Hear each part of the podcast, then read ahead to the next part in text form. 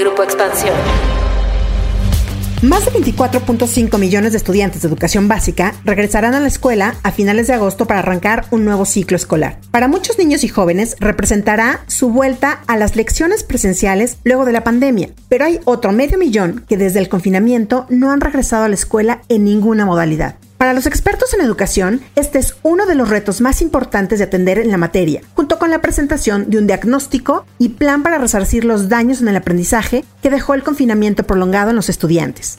Con estos desafíos llega Leticia Ramírez, la nueva titular de Educación Pública, institución que además va por la implementación de nuevos planes y programas de estudio. Pero, ¿Qué otros retos urgentes de atender tiene la educación en México? ¿Son suficientes las estrategias del gobierno para recuperar lo perdido? ¿Cómo pagará el país este atraso en la educación? De esto vamos a platicar hoy en Política y otros datos. Política. Política. Y otros datos. Un podcast de Grupo Expansión. Política y otros datos. Buen jueves, soy María Ibarra, editora política de Expansión, y esto es Política y otros datos. Hoy es 18 de agosto del 2022. Muchas gracias por acompañarnos en este nuevo episodio. Viri Ríos y Carlos Bravo Regidor, buen jueves, ¿cómo están? Hola, ¿qué tal? Un gusto estar aquí de nuevo en Política y otros datos. Recuerden que si les gusta nuestro podcast, denos like, denos estrellita para poder llegar a muchos más lugares. Hola, hola, ¿cómo están? Feliz jueves de Política y otros datos. Estamos a nada de que más de 24 millones de alumnos de educación básica regresen a las aulas con la esperanza de que alrededor de 500 mil alumnos, niñas, niños, jóvenes que perdieron o que ya no regresaron a las aulas por la pandemia puedan regresar y retornar. Al menos ese es uno de los grandes retos que se tienen para este ciclo escolar 2022-2023. En medio de esto, pues tenemos un cambio en la dirección de la SEP. Y es que esta semana conocimos que pues finalmente la maestra Delfina Gómez deja la secretaría para irse como candidata de Morena al gobierno del Estado de México y en su lugar, después de varias especulaciones que se hicieron, pues llega Leti Ramírez. Leti Ramírez, esta incondicional del presidente Andrés Manuel López Obrador, que por más de 23 años ha trabajado con él en materia de atención ciudadana y que ahora llega pues a tomar las riendas de la educación que Carlos Ibiri tiene tantos y tantos retos por delante. Pero vámonos por partes. Vamos primero a explorar quién es Leti Ramírez. Bueno, Leti Ramírez es una maestra y es una incondicional de López Obrador. Yo diría que esas son las dos grandes cosas que la definen. Durante 12 años fungió como maestra de educación básica hasta 1984. A partir de ahí, pues empezó a tener cargos políticos y sobre todo cargos cada vez más cercanos a López Obrador. Por ejemplo, de 19 1989 a 1992 fue secretaria de organización número 3 en la sección 9 de la Coordinadora Nacional de los Trabajadores de la Educación. Recordaremos que la sección 9 además es una de las secciones más beligerantes y más conocidas por pues, su politización. Posteriormente fue coordinadora del programa de atención ciudadana del gobierno de López Obrador, entonces no era Ciudad de México, entonces era el Distrito Federal. Y finalmente, al menos hasta 2018, pues era asesora de la Secretaría del Medio Ambiente de la Ciudad de México. Y me parece, Mariel, que hay una gran incógnita respecto a si Leticia tiene la capacidad para ser secretaria de Educación Pública. Porque si bien es cierto que ha tenido pues varios cargos políticos como los que ya mencionaba y que fue maestra, pero pues hace más de 35 años, pues la verdad es que ella nunca ha tenido un cargo pues del tamaño que realmente ameritaría el convertirte en el líder de la Secretaría de Educación Pública. Recordaremos que a nivel global, la Secretaría de Educación Pública es una de las secretarías que más alumnos atiende. Esto se debe en parte a que México es el octavo país más poblado del mundo. Entonces, la tarea, pues, que se deja en manos de Leticia es una tarea tremenda, sobre todo porque no estamos viendo a la Secretaría de Educación Pública en sus mejores tiempos. Pues la estamos viendo justo después de la pandemia, que bueno, ya platicaremos un poquito de cuáles son los retos que enfrenta la secretaria. Carlos, platícanos un poco cómo recibe la SEP, qué Secretaría de Educación le transfiere Delfina Gómez, con qué se va a encontrar ahí. Pues miren, quizás la mejor manera de entrarle a esa pregunta tiene que ver como con el dato duro del presupuesto Suele decirse que prioridad que no se ve reflejada en el presupuesto es demagogia, y este es quizás uno de los ámbitos en los que más queda de ver el actual gobierno, sobre todo, irónicamente, por el tema de la pandemia. En este año 2022 se presupuestaron casi 900 mil millones de pesos para el gasto público en educación y esto representa más o menos el 3.1% del PIB. Esto según las cifras del CIEP, el Centro de Investigación Económica y Presupuestaria. Para poner esta cifra en contexto, nunca habíamos tenido durante los últimos 12 años una proporción del PIB tan baja para el sector educativo como ahora. El gasto en educación había llegado casi al 4% del PIB a finales del sexenio de Felipe Calderón y así se había mantenido a principio del sexenio de Enrique Peña Nieto y a partir del 2016 empezó a bajar.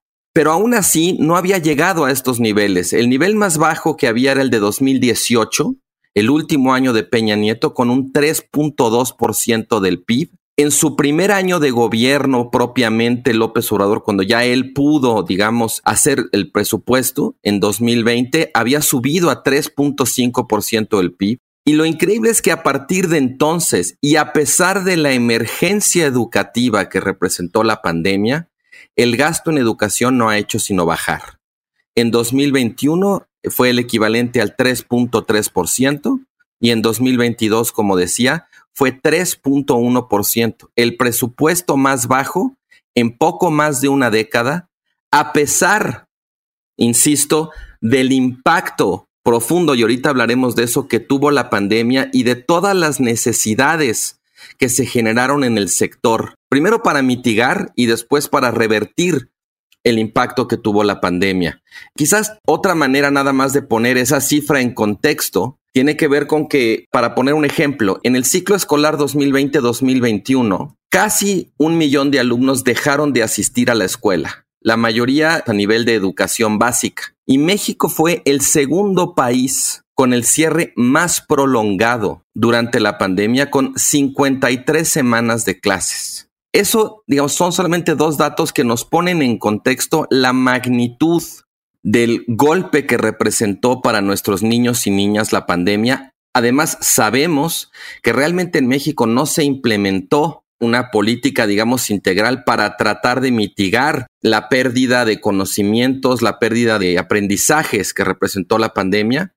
Y bueno, pues un poco la CEP que hereda Delfina Gómez para irse al Estado de México es una CEP realmente que parece manca, parece desfondada, que tiene enfrente un reto gigantesco, pero que no solamente no tiene el presupuesto para hacerle frente, sino francamente ni siquiera tiene un plan para eso. Fíjate, Carlos, ya hablabas tú de la pandemia hace un momento y en un reportaje que realizó Ariadna Ortega en Expansión, tomo los datos, dice, el Banco Mundial calcula que la pérdida del aprendizaje durante la epidemia hará que el estudiante promedio pierda 8% de su ingreso anual futuro, lo que equivaldría a un mes de salario al año por el resto de su vida productiva. O sea, es lo que perdió, lo que se ha perdido con la pandemia. Todavía no vemos realmente el impacto. Digamos que ya vemos a los alumnos que se quedaron fuera de las aulas, pero el impacto posterior que esto tendrá aún estamos evidentemente por verlo. Sobre todo, Mariel, me parece muy importante enfatizar que esto no pasó en otros países. Por ejemplo, Uruguay fue un país muy exitoso en combinar el aprendizaje en línea con un currículo bien focalizado que ellos mismos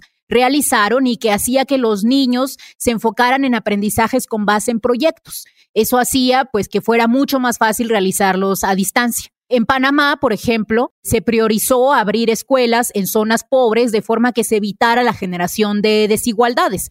En México fue exactamente lo opuesto. Lo que sucedió en México fue que los niños de nivel económico medio y medio alto terminaron estando en pequeñas escuelitas que crearon en donde pues tomaban clases privadas, muchas veces estas clases privadas pues se llevaban a cabo incluso en el horario tradicional de clases y eso pues hizo que se abriera una brecha tremenda en México entre los niños que pudieron asistir a estos lugares privatizados versus los niños que se quedaron pues esperando a que la SEP reaccionara.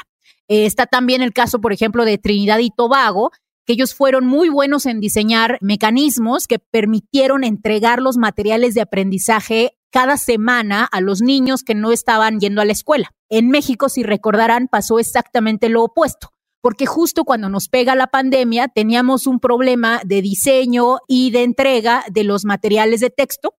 Y entonces eso hizo que muchos de los materiales pues llegaran atrasados y que la gente empezara a tomar clases en radio y en televisión sin tener los cuadernillos que se suponía que debían tenerse al lado para poder pues efectivamente aprender lo que se estaba manejando en la radio y la televisión. No solo eso, los materiales que hizo la SEP para televisión son de verdad deprimentes. De hecho, invito a todo nuestro auditorio a que los busquen en YouTube, están ahí. Son materiales que no está viendo nadie, absolutamente nadie. De hecho, se están repitiendo constantemente y tú puedes ver en YouTube cómo cada uno tiene pues a lo más 300 vistas, 200 vistas, hay algunos con 40 vistas, o sea, honestamente, un youtuber bueno tiene, pero muchísimas más vistas que estos materiales que supuestamente, pues rescataron a millones de niños de salir de la escuela.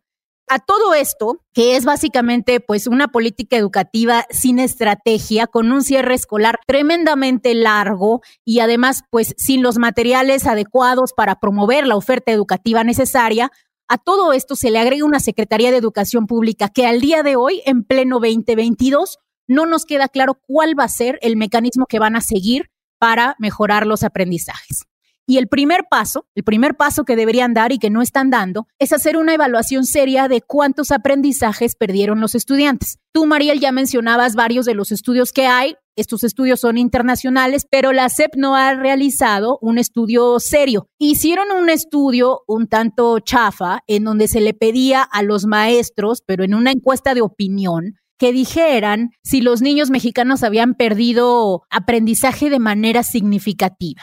Y con eso, que fue básicamente una encuesta de opinión, la SEP concluye que la mayoría de los niños no tuvo pérdidas significativas, cuando eso no es lo que nosotros estamos observando, pues en la gran mayoría de los otros estudios realizados por acá y por expertos. Sí, Viri, esto que comentabas tú es importante, ¿no? El tema de los contenidos. Todos nos acordamos de estos contenidos en la televisión abierta con horarios súper difíciles para seguir para los niños, con las problemáticas que tenían las familias, ¿no? Para conectar a sus hijos o que si tenían solamente una sola televisión en su casa y si había cuatro o cinco niños, pues no tenían acceso a estar viendo sus contenidos.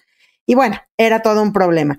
Pero antes de pasar justamente a ver qué es lo nuevo que tiene la Secretaría, porque lo que sabemos es que han estado trabajando y justamente hace unos días presentaron los nuevos programas de estudio o comenzaron a dar información de qué van, en qué van a consistir estos nuevos programas de estudio de educación básica, tanto para primaria, secundaria como bachillerato. Es un plan de estudio que comenzará como una prueba piloto a partir del mes de octubre, a finales de octubre, en 30 escuelas por cada estado del país y en donde se dice que los profesores tendrán un protagonismo que es fundamental porque estarían diseñando o codiseñando estos programas de estudio que estarán dando a los alumnos, ¿no? Además de que pues se habla de que va a haber una transformación de los contenidos y una transformación administrativa, pero en realidad es que no sabemos todavía en qué van a consistir. Carlos, coméntanos cuáles son las expectativas sobre estos nuevos contenidos de la SEP. Pues mira, Mariel, como dices, en realidad todavía no tenemos ya el documento final o ya la propuesta completa, pero lo que se conoció hace algunas semanas, justo cuando esta polémica que mencionabas, en torno también a unas declaraciones del funcionario Marx Arriaga, realmente sí encendió las alarmas entre los especialistas del sector educativo porque de alguna manera, pues sí, lo que se veía en cierto sentido era un replanteamiento de los contenidos del modelo educativo, pues que va a contrapelo de lo que es en general la tendencia internacional. Había una crítica como a los contenidos que se denominaron neoliberales, basados en la competencia, basados en la calidad educativa, en el desempeño individual y había esta suerte como de priorización de los saberes populares o colectivos, de la cooperación en lugar de la competencia, una cosa que sonaba digamos como bien intencionada, pero que uno sí reaccionaba pensando, bueno, ¿y en qué país se ha implementado una cosa así con buenos resultados? Había muy poca evidencia que sustentara, que avalara ese giro.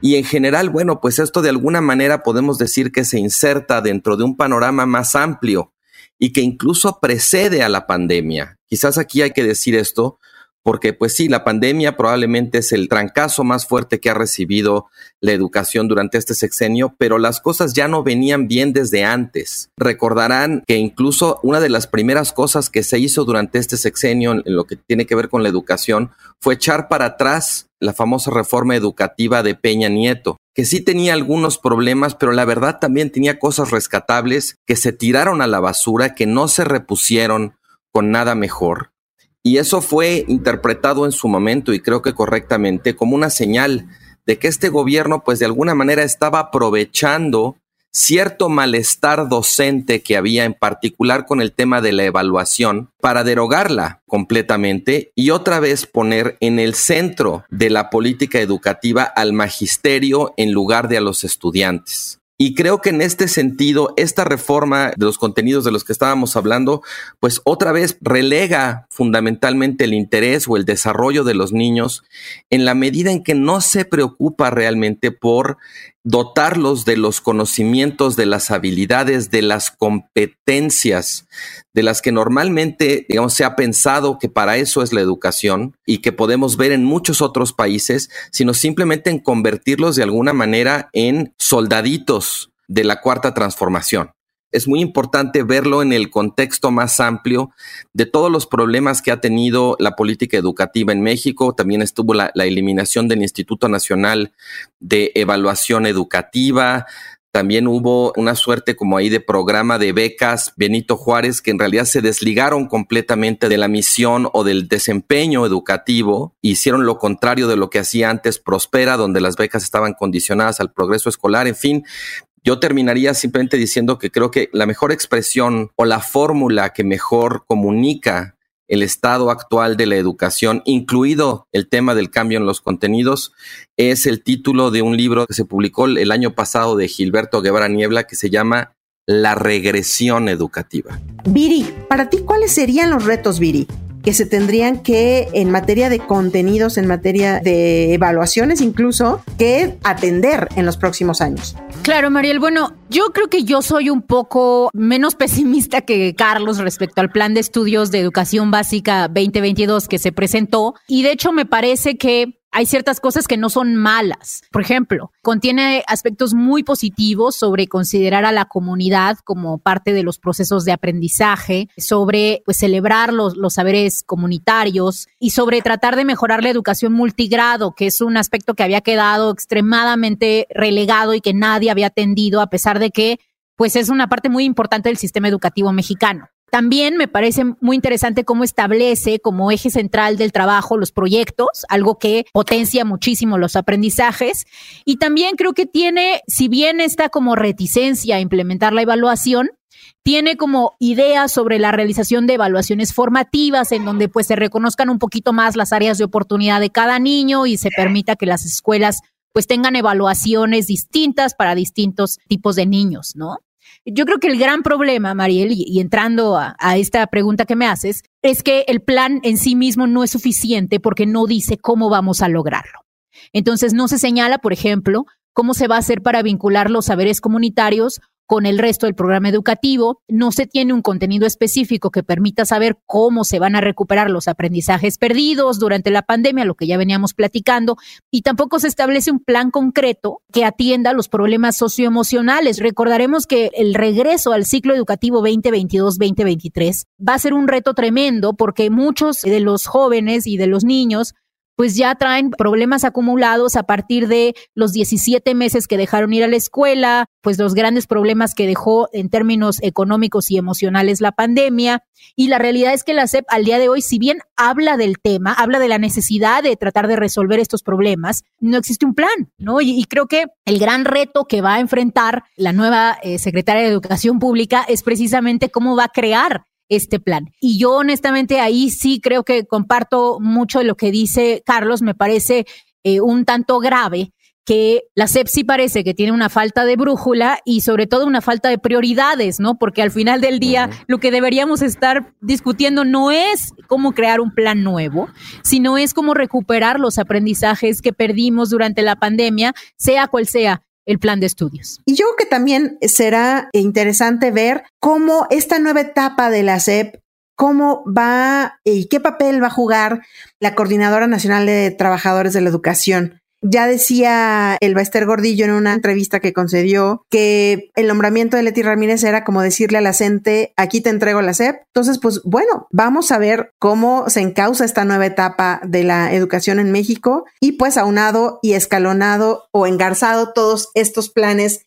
de estudio pues que estarán en piloto al menos este año y que estaremos viendo resultados pues seguramente en los siguientes ciclos escolares. Yo creo que una cosa muy importante que también hay que explicar tiene que ver con la función que cumple la política educativa, el sistema educativo en términos de movilidad social. La educación es probablemente una de las inversiones sociales más importantes que puede hacer cualquier Estado para combatir la desigualdad de oportunidades. Y en este caso lo que vemos realmente es trágico, porque si bien es verdad que el gobierno de López Obrador puso un énfasis como ningún otro gobierno antes en la importancia de la movilidad social, aquello de por el bien de todos, primero los pobres, digamos, una promesa, una vocación social muy clara y yo diría indiscutible en el discurso, si hay un flanco débil, un flanco vulnerable que ha mostrado es precisamente pues este carnaval de improvisaciones que predominan en la política educativa y hay que decirlo, los principales afectados por toda esta regresión van a ser los niños de familias de menores recursos. Y ese va a ser un saldo muy negativo de esta administración y creo muy decepcionante, sobre todo para esas personas que tendrían que haber sido las prioritarias. Así es, Carlos. Desgraciadamente, y como solemos platicarlo aquí en este podcast, siempre los menos favorecidos es paradójicamente las personas o el sector a los que este gobierno dice defender y por los que se dice pues existir. Pero al final pues son los que tienen mayores platos rotos que pagar, ¿no? Muchísimas gracias por acompañarnos hasta el final del episodio. No olviden activar el botón de seguir, la campanita de notificaciones y compartir si este podcast les gustó. Nos escuchamos el próximo jueves a partir de las 6 de la mañana en la plataforma de audio de su preferencia. Déjennos sus comentarios y críticas en arroba expansión política, arroba arroba Virillón Bajo Ríos y arroba Mariel Ibarra F. Cuídense mucho, nos escuchamos en el próximo episodio. Bye bye. Política y otros datos. Un podcast de Grupo Expansión. ¿Eres aficionado de la Fórmula 1? Entonces Fórmula Latina es para ti. En este podcast disfrutamos y vivimos con pasión de la máxima categoría. Cada martes tenemos para ti el mejor análisis con los periodistas Juan Posaroli, Diego Mejía, Cristian González Rouco y yo, Giselle Sarur. En Fórmula Latina también hay invitados, pilotos y expilotos ya se han unido a los formuleros. Escucha Fórmula Latina en tu plataforma favorita de podcast y vive con nosotros la pasión de la Fórmula 1.